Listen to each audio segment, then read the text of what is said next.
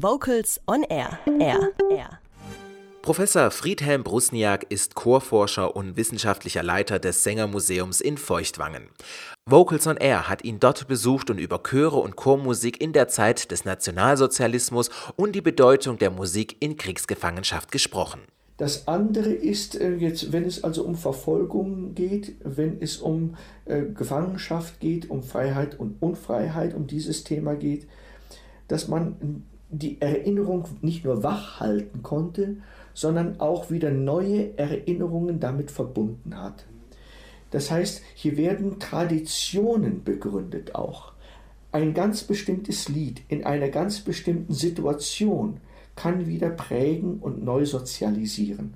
Das klingt zwar selbstverständlich, aber es bleibt einem der Atem stocken, äh, wenn man daran denkt, dass beispielsweise ein Liebeslied dass man bei der Beerdigung eines lieben Menschen deswegen singt, weil man es zur Erinnerung singt. Und alle, die dabei waren, nie mehr in ihrem Leben dieses Lied aus dem Kopf herausbringen, sondern es nicht mit Liebe an sich in Verbindung bringen, sondern mit dieser Situation und diesem Ort, der da war. Das wäre die Aufgabe, die, äh, nach der Sie jetzt gefragt haben. Man sollte zu solchen Orten hinfahren und dort so etwas singen. Es müssen Schulchöre, Kinderchöre, genauso wie Erwachsenenchöre, jetzt Seniorenchöre an diese Städten hin und dort das singen, was damals gesungen worden ist, um sich überhaupt des Ausmaßes bewusst werden, was hätte in den Köpfen eigentlich vorgehen können, um auch nur zu erahnen, was damit ist. Nicht nur in dem, im Bereich der KZs, sondern auch im Bereich der Kriegsgefangenenlager äh, können wir ja beobachten, dass man auf traditionelles Liedgut, in dem äh, individuelle ähm, Erinnerungen verknüpft sind, sondern auch kollektives Gedächtnis sich plötzlich auftut, dahingehend, dass man plötzlich sagt, hier sind Chorgesänge aufgezeichnet worden oder hier sind sogar Bearbeitungen speziell für all die Menschen, die da waren, angefertigt worden. Beides gibt es, gar keine Frage.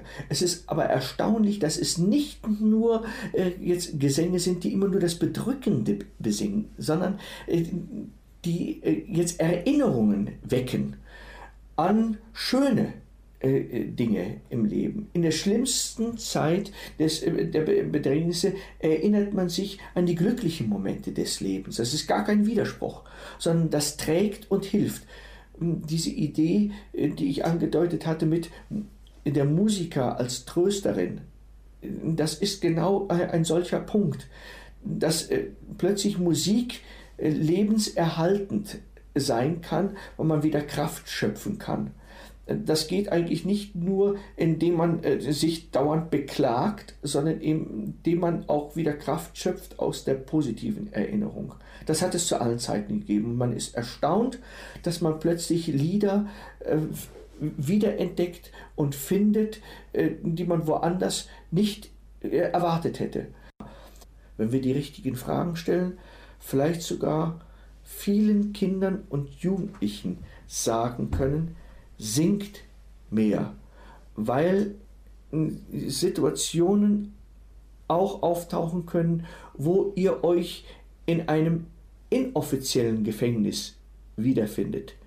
Und solche Momente jetzt offen zu legen und zu sagen, glaubt uns, andere haben ähnliche Situationen bewältigen können, unter anderem oder ertragen können zumindest, indem auch mehr gesungen wurde.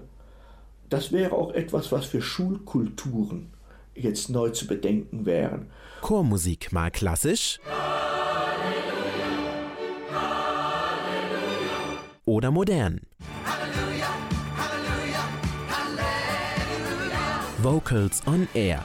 Das Radiomagazin rund um Chöre und Chormusik präsentiert immer donnerstags um 18 Uhr Spannendes aus der Welt der Vokalmusik.